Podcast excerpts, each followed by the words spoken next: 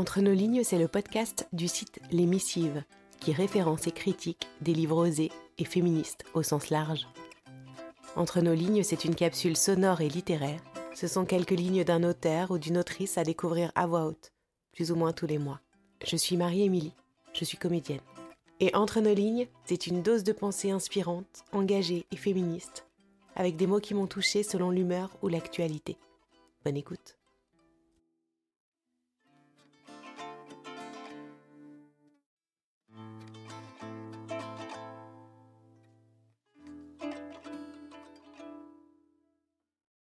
Que la forme sous laquelle j'ai vécu cette expérience de l'avortement, la clandestinité, relève d'une histoire révolue, ne me semble pas un motif valable pour la laisser enfouie.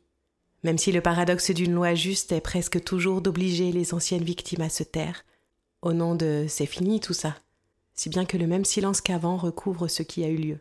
C'est justement parce que aucune interdiction ne pèse plus sur l'avortement que je peux, écartant le sens collectif et les formules nécessairement simplifiées imposées par la lutte des années 70, affronter, dans sa réalité, cet événement inoubliable.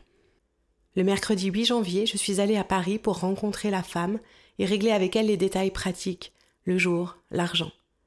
Écrire la date est pour moi une nécessité attachée à la réalité de l'événement. Quand je suis arrivée dans le 17e, il faisait déjà sombre.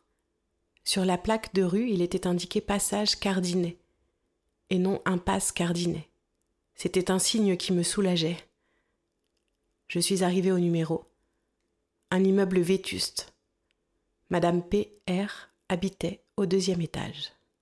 Des milliers de filles ont monté un escalier, frappé à une porte derrière laquelle il y avait une femme dont elles ne savaient rien, à qui elles allaient abandonner leur sexe et leur ventre. Et cette femme, la seule personne alors capable de faire passer le malheur, ouvrait la porte, en tablier et en pantoufle à pois, un torchon à la main. C'est pourquoi, mademoiselle Je ne sais plus combien de temps cela lui a pris pour enfoncer la sonde. Je pleurais.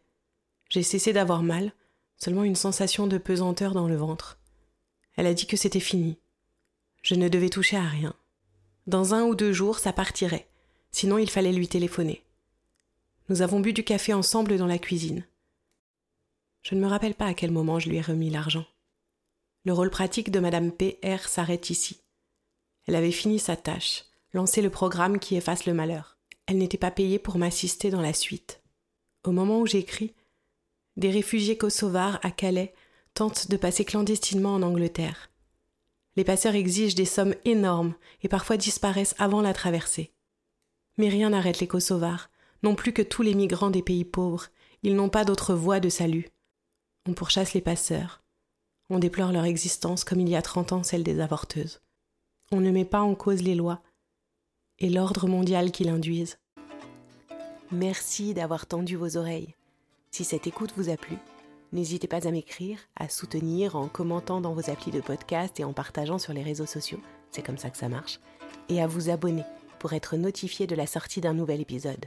Et surtout, n'hésitez pas à m'envoyer vos coups de cœur littéraires et féministes. À bientôt!